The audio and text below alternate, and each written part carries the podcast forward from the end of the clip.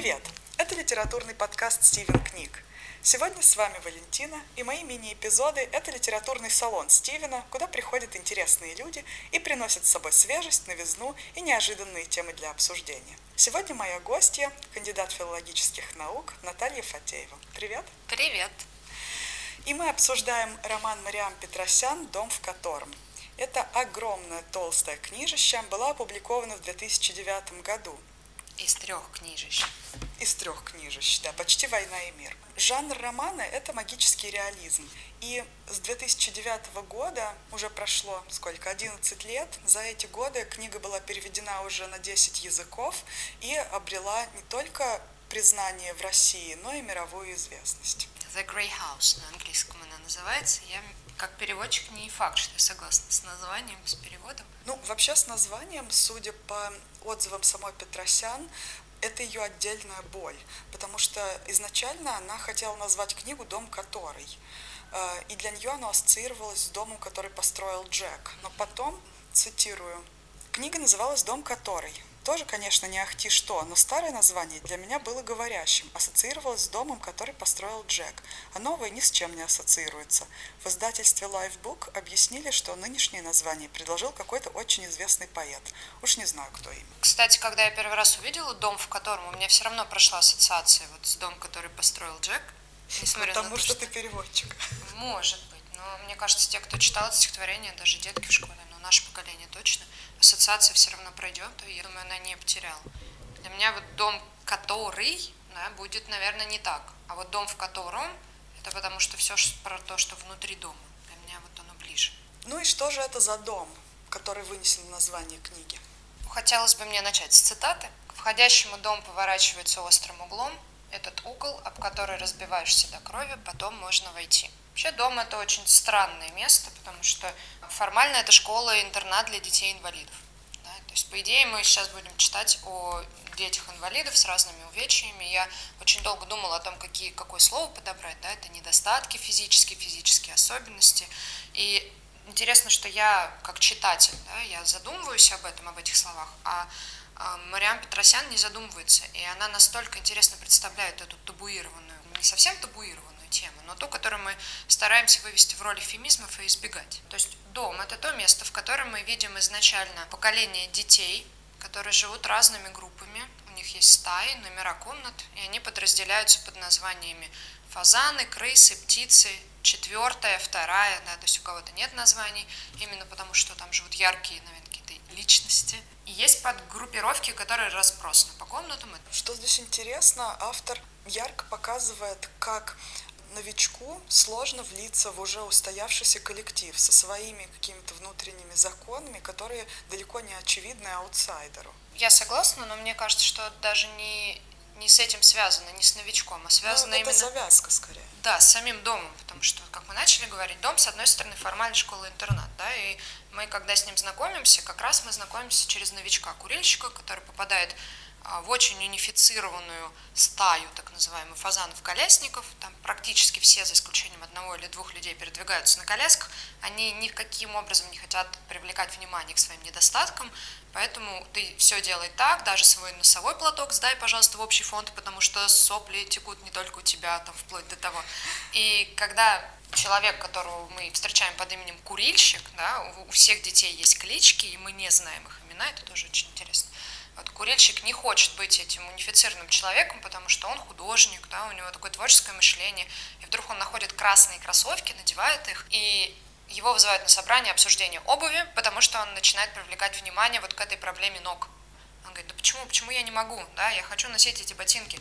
Мы видим его как яркую индивидуальность, мы ему симпатизируем, сожалеем, что вот он в такой истории, и, ну, в общем-то, мы сильно про него ничего не узнаем, но узнаем, что он попадает в другую группу группу, где вот этих индивидуальностей каждый, буквально каждый, нет человека, который не индивидуальность.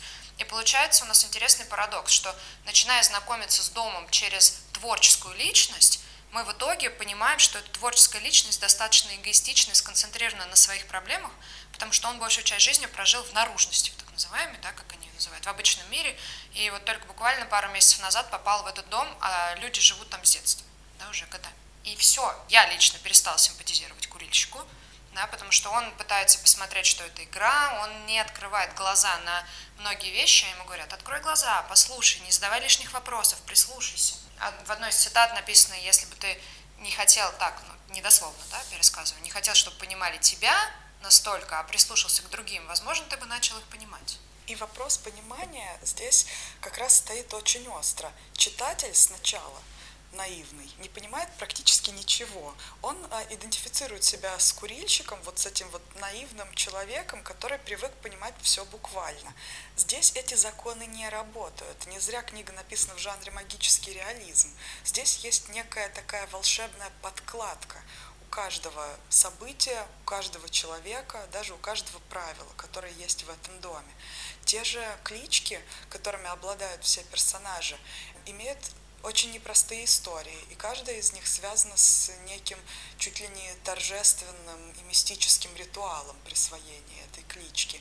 И что самое примечательное, пожалуй, некоторые персонажи проходят с этой кличкой от начала до конца, а у некоторых кличка меняется, да, что связано тоже с какими-то переходами и изменениями очень важными в их жизни. Ну, это вот как раз наша литературная тема инициации, как люди, то, что мы читаем у разных классиков, да, и здесь у Мариам Петросян тоже проблема инициации проходит, потому что если вернуться опять, потому что мы все, все говорим как о некая подкладка, некая подкладка, да, что здесь сейчас будет некий спойлер для тех, кто не читал, но они все равно это не поймут, пока не прочитают книгу, да, а те, кто читал, наверное, до сих пор не поняли, почему же мы они еще не сказали, да. То есть дом подразделяется на фактические стены, дом, в котором мы видим, в котором живут люди. Внутри этих стен есть два отделения. Первое отделение, грубо говоря, или, там, один из блоков, это там, где живут ребята, да, мальчишки, и в основном все повествование про них. Второй блок – это там, где живут девчонки, и о нем мы узнаем только уже глубоко за середину книги, да, об этих девчонках, и они начинают вписываться в эту жизнь.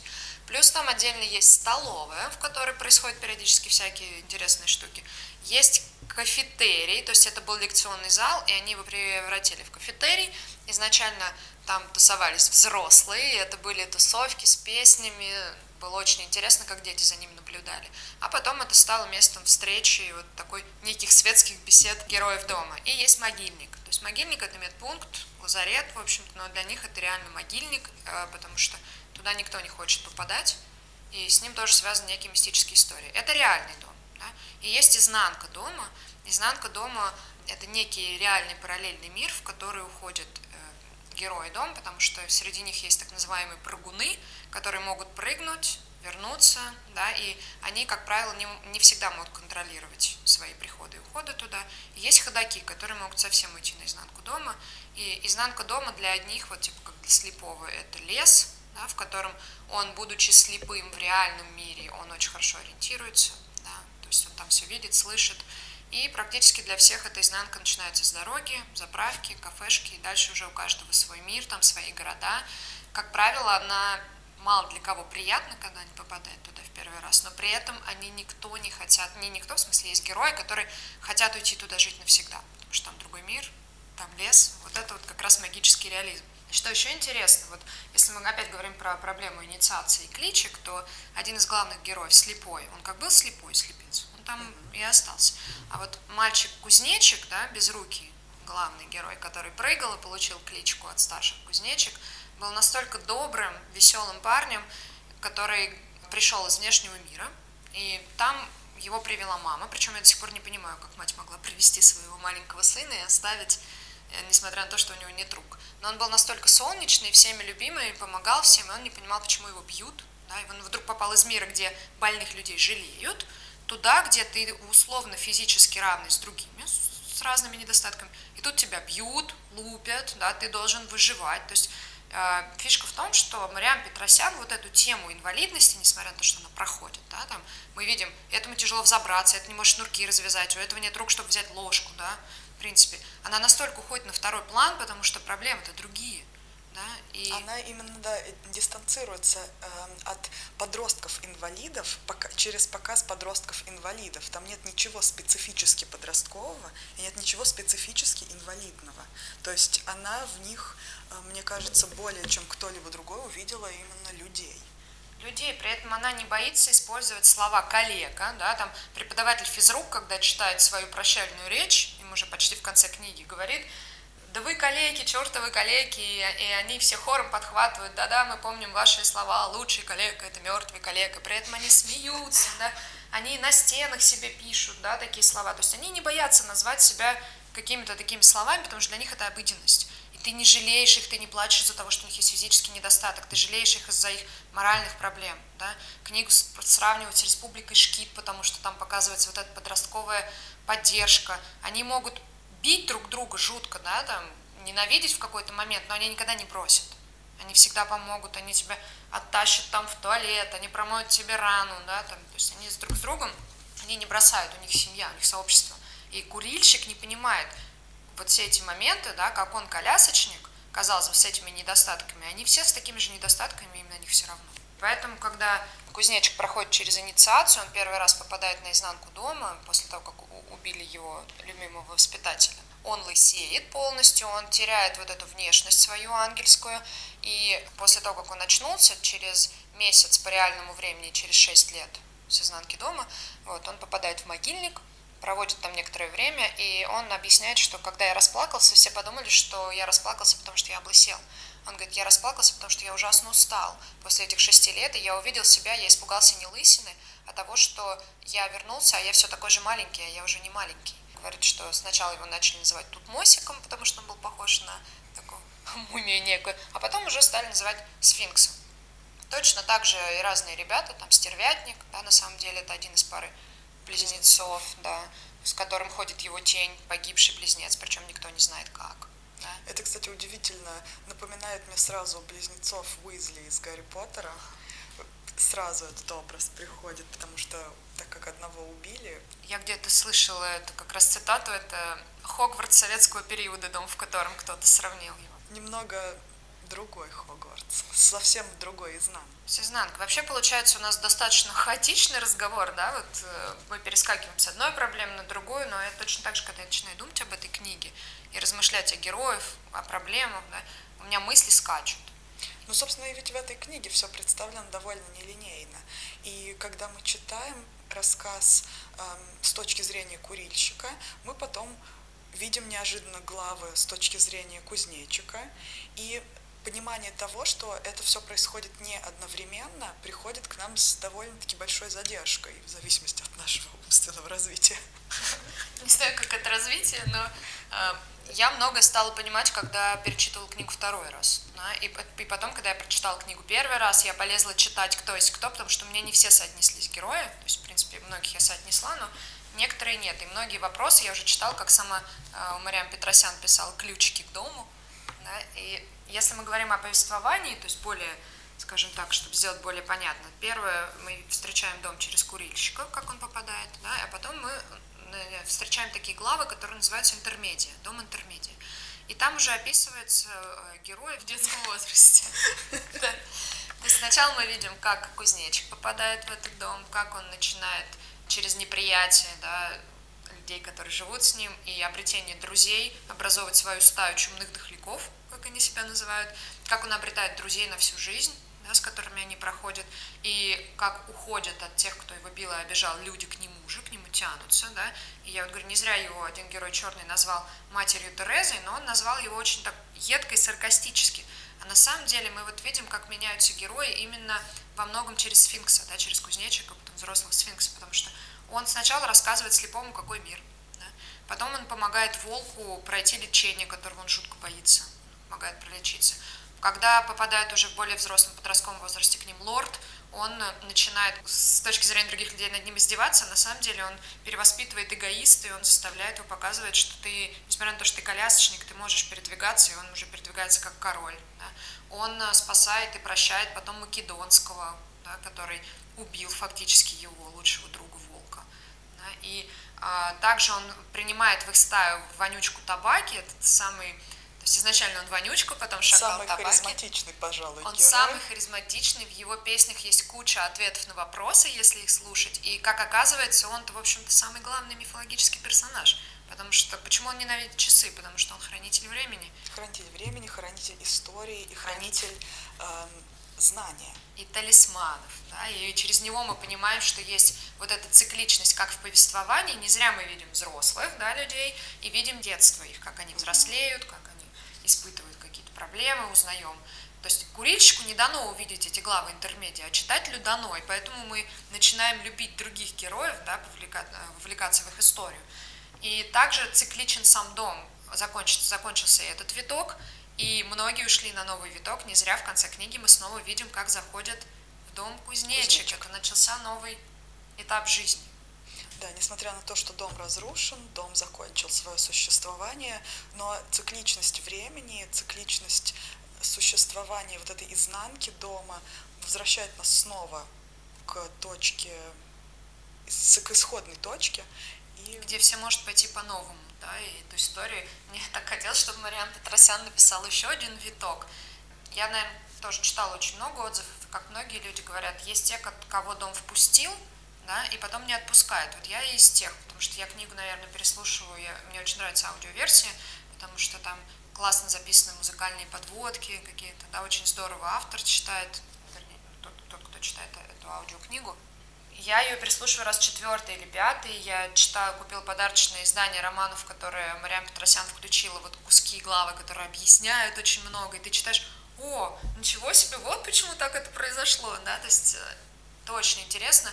Я прям хотела читать продолжение, и вот реально книга не отпускает. На раз, когда ты все прочитал, проходит какое-то время, там полгода, приходит такое ощущение, что дом тебя зовет, послушай меня снова. И каждый раз, когда я слушаю, я открываю для себя что-то новое. И я вот последние два, наверное, прочтения я больше концентрируюсь даже не только на самом сюжете, потому что у меня она часто фоном играет, книга, в разных событий, но я понимаю, насколько философски Петросян подходит к тому, что он описывает. Там куча цитат, я, позвольте мне, мои любимые, одни из моих любимых. Это трудно отказаться от мечты, легче усложнить путь к ней, чем поверить, что задуманному не осуществится в силу своего романтизма и того, что действительно о чем ты часто мечтаешь, такая фраза, которая действительно тебе показывает, да, и правда. Да, и она очень много пишет про подход к жизни. Да, она говорит, оказалось, что люди замечают не так уж много, если не приглядываются специально. То есть посмотрите повнимательнее, послушайте других людей. Или когда ты мал, взрослые кажутся безупречными, довольно обидно со временем узнавать, что это не так. Ты смотришь, как растут дети, племянники, да, и ты был для них сначала одним, потом становишься другим. Да и смотреть на себя тоже и узнавать, что взрослые это мы, очень mm-hmm. какой-то большой стресс.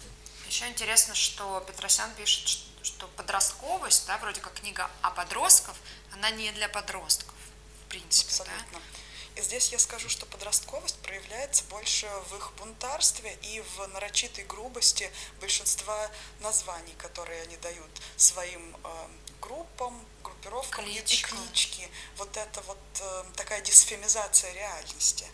И это, пожалуй, все. Но вот я хотела еще задать такой вопрос. Несмотря на то, что речь идет здесь о тотальной поддержке, о некой сплоченности, мы все-таки видим проявление отъявленной жестокости. Например, убийство воспитателя. Это не просто разборка внутри, так скажем, на одном уровне, да, между какая-то импульсивная драка между одногруппниками или еще что-то, а убийство воспитателя это уже несколько ну, другой формат. Ну, убийство Помпея тоже да. слепым, да. где все присутствовали, все это видели. Тут это очень интересно, что а, как я сказала, несмотря на то, что очень много философских мыслей, а, мне кажется, что дом в котором полон парадоксов. Потому что, с одной стороны, мы даже с точки зрения языка видим, насколько круто написано, насколько литературным языком да, изъясняются герои, да, иногда уходят в этот возвышенный стиль, и при этом очень много разговорной, сниженной лексики, да, Мариам Петросян этого не боится, да, то также и в описании проблем – мы понимаем, что это все не просто красивая сказочка, она действительно описывает детей с их проблемами, потому что они там пьют, да, у них есть алкоголь и разные напитки, они курят практически каждый, да, они балуются наркотиками. И есть вопрос о том, что а, это изнанка дома, это видение через наркотическое опьянение или это реально существует, так же, как в конце Горбачу нужно было принять выбор, э, э, веришь ли ты в существование иной реальности или нет. Также и мы, когда читаем, должны сами для себя понять, что это, это действительно реальность или нет. Я верю. Да? Я верю в то, что вот это наркотики это просто их способ какой-то уйти от реальности. Не, не от реальности изнанки дома, да, а от реальности жестокого мира, то есть забыть о каких-то проблемах. Почему происходят вот эти убийства? Потому что выпуск это для них не просто как бы до свидания школа, да, мы там уходим. Многие из них выросли в доме, и для них нет ничего, кроме дома. Мариан Петросян пишет о том, что они закрасили окна, многие из них, да, то есть в их в мальчишеском коридоре закрашены окна, их сначала там выбивали, что угодно с ними делали, только бы они не выходили в наружность. Вот этот страх реального мира, страх наружности многие не могут преодолеть, потому что они создали свой вакуум, свой мир, и, возможно, как раз изнанка создалась в силу того, что а, есть куда уйти, есть куда сбежать. И слепой говорит, неужели, Ральф, ты так глуп, ты не понимаешь, что нет ничего, кроме этого дома, куда ты можешь меня выгнать? И при этом есть часть героев, которые абсолютно не признают реальность, и поэтому как раз убийство воспитателя, как это описывается, произошло, потому что они просто потеряли связь с миром, это был хаос, поэтому оттуда уезжает один из э, старших да, из, из интермедии дома, который дал кузнечку амулет, седой уезжает, потому что он говорит, я боюсь, да, и это честно, потому что будет что-то плохое. И поэтому каждых там детей готовит к этому выпуску. И поэтому окончание, вот это парадоксальное, где много, может быть, какой-то недосказанности, непонятности, кто-то ушел наизнанку дома полностью, да, потому что не готов смириться с реальностью, кто-то уехал группой, но не в реальный мир, они создали свою коммуну, потому что тоже не смогли принять этот реальный мир. И вот как раз э, несколько героев, вот такие как Эрик Циммерман, оказывается, курильщик, да, Единственное, чье имя мы знаем, да. реальное, а не кличку. И Сфинкс ушел в наружность, но причем магия осталась и там, потому что почему ушел, почему мне кажется, я думала, почему Сфинкс ушел в наружность, да, когда большинство его любимых друзей ушло наизнанку дома. Он изначально пришел из наружности светлым мальчиком, который, а, несмотря на всю боль, помогал людям, пытался их изменить и верил в то, что эту реальность можно нести дальше с собой, что ее не надо оставлять, вот, в смысле, вот эту помощь, любовь, ее можно найти здесь и можно перенести туда. Именно поэтому мы узнаем, что он становится детским врачом-психологом в итоге, что у него есть жена-невидимка, то есть русалка, да, которую слепой вырастил из яйца для сфинкса, чтобы он остался с ним что русалка как бы не может существовать наружности, она же мифический персонаж. Но в итоге, благодаря тому же слепому, благодаря табаке, а, русалка может жить на два мира. И она живет со сфинксом, и она говорит, жена пропадает периодически то на год, на два, то есть она живет в том и в другом мире. У него какая-то нереальная собака-поводырь, которая учит других собак-поводырей, но люди выяснили, что такого не бывает в реальном мире. И у него есть мальчик-слепец слепой мальчик, которого, то есть кто-то думает, что, наверное, он взял из интерната для слепых, он сказал, что это какая-то родня, ему оставили, но это полная копия слепого. И как мы понимаем, что этот табаки позволил э, сфинксу взять слепого с другого круга, для того, чтобы он смог изменить его и показать, что вот этому маленькому слепому, что любовь, тепло и взаимопонимание есть везде, где есть люди, которые способны это дать. И что действительно любовь, она идет изнутри и сила изменить реальность есть у каждого человека. Главное не сдаваться. Я согласна. Есть одна хорошая фраза там, твои мысли пахнут совсем не так, как слова, и это слышно. Да? То есть э, мы часто не выражаем то, что нам хочется сказать словами, нам страшно, да, но есть люди вокруг нас, которые чувствуют. И вот Мариам Петросян показывает детей, подростков, да, ты сам не понимаешь, когда читаешь, кто ты сам, этот ребенок, подросток, или кто считаешь, что ты с ними в одного возраста, да, играешь в одни игры, ну, грубо говоря. Да, и поэтому а, важно, когда тебя окружают такие люди, и важно, что есть вещи, которые ты можешь узнавать, открывать, как ты каждый раз по-новому открываешь книгу Мариам Петросян. Я очень советую людям ее почитать, многие боятся, потому что она очень длинная, многие боятся из-за того, что есть странные темы, которые там описываются – не бойтесь. Книжка очень интересная, и вы, это были мои мысли да, насчет него. Они каждый раз меняются, каждый раз дополняются. Но На я... следующем витке мы запишем еще один эпизод. Да, и мне бы очень хотелось, чтобы Мариам Петросян написала что-нибудь еще Но из этой книги вот с ней связано. Я, знаешь, думаю, ты будешь расстроена. Мариам Петросян упорно говорит, что ждать от нее ничего больше не нужно. Я знаю, поэтому мне очень хочется, что если она слышит и читает эти обсуждения, то фанаты очень хотят чего-то еще. Вот этот глоток свежего воздуха в новой книге с новыми главами, да, может быть новый виток А может быть, кто-то дальше продолжит писать этот новый виток из тех, кто очень любит эту книгу. Спасибо большое, Наталья. Это было очень интересно. Я будто и сама снова вернулась в стены этого удивительного дома. Как говорила Арундати Рой, великая история – это та, в которой, несмотря на то, что ты знаешь, что происходит, кто умирает, а кто выживает, ты все равно хочешь вернуться в нее, ты хочешь пожить в ней еще немного, и ты хочешь возвращаться внутрь этой истории еще и еще раз. Я думаю, что «Дом в котором» – это одна из таких книг, в которую как раз хочется возвращаться еще и еще. Спасибо большое за этот интересный разговор. Большое спасибо, читайте книгу, обсуждайте книгу. Оставляйте комментарии в Инстаграме, нравится ли вам дом в котором, хотите ли вы прочитать или перечитать эту книгу. Может быть, какое-то свое очень интересное понимание, потому что всегда очень интересно читать, что пишут люди о классных книгах. Всем спасибо. Пока. Пока.